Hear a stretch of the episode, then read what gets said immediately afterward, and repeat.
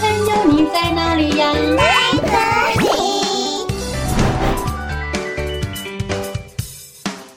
大家好，我是佳佳老师。小朋友，你们有没有一顶自己最喜欢的帽子呢？故事中的钟先生，他有一顶白色的高帽子，每次出门，他都会戴上这顶帽子。有一天，钟先生的帽子上发生了一件很神奇的事哦，让大家都非常羡慕呢。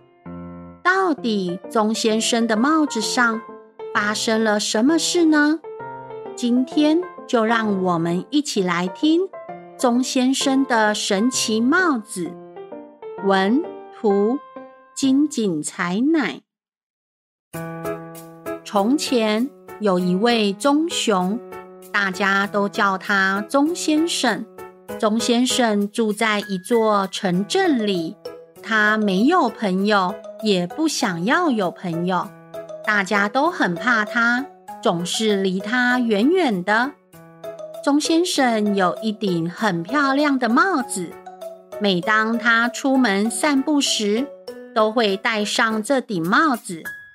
他边散步边说：“呵呵。”我一个人自由自在、不受打扰的生活啊，最棒了。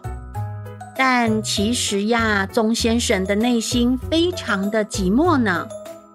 有一天，钟先生爬到树上睡觉，突然飞来了一只小鸟，在他的帽子上啄动。小鸟边啄边想：“嗯，这顶帽子真是个不错的窝呢。”钟先生醒来后，发现小鸟在他的帽子上啄了一个洞，他吓一大跳。他最不喜欢别人靠近他了。哎，我有说你可以在我的帽子上啄洞吗？过了一会儿，小鸟飞走了，但是它并不是被钟先生给吓跑的哦。它呀，其实是去传递一个好消息。哎，伙伴们，我跟你们说，我找到了一个超棒的窝呢！你们快过来跟我一起住吧！Let's go！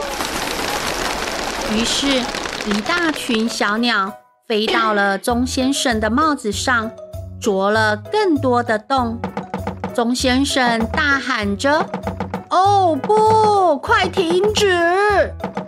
可是，钟先生阻止不了这些鸟儿，然后神奇的事情发生了。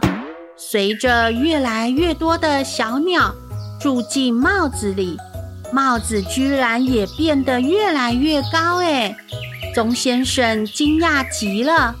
钟先生不知道该怎么办才好，但慢慢地，他习惯了鸟儿们的叫声，更喜欢有他们的陪伴。钟先生的生活再也不无聊了。现在，钟先生无论走到哪里，都会有鸟叫声跟着。钟先生非常得意地展示帽子给大家看。哇，好神奇的帽子哦！嗯，鸟叫声好好听哦，我也好想要跟他一样。哎。我们来赶快去买顶帽子，让小鸟住进来吧。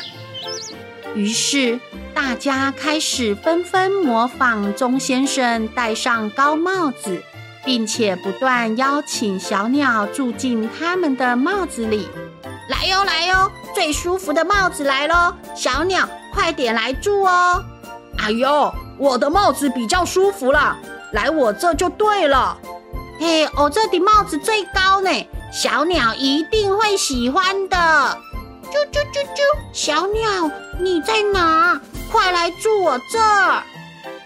但是不管其他人怎么模仿，怎么邀请，鸟儿们还是喜欢跟钟先生在一起。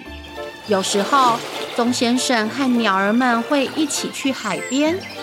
钟先生在沙滩上眺望着大海。鸟儿们就在它的头顶上飞翔，它们开心的度过一段美好的时光。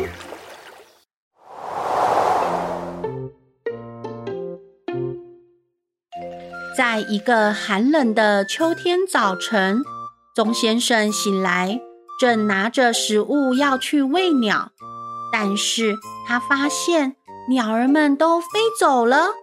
钟先生觉得好难过。钟先生说：“咦，为什么鸟儿们都离开了呢？我还能再见到它们吗？”或许这样，他的生活又可以像之前一样安静下来。可是，他真的好想念这些鸟儿朋友哦。钟先生说：“哼，我我一点也不在乎他们离开我，我才不在乎呢。”哼。说着说着，钟先生继续为鸟儿们准备食物，就怕鸟儿们肚子饿了。突然飞回来想吃饭，钟先生每天都会望着窗外的天空。钟先生说：“哼，我我一点也不担心他们，我才不担心呢！”哼。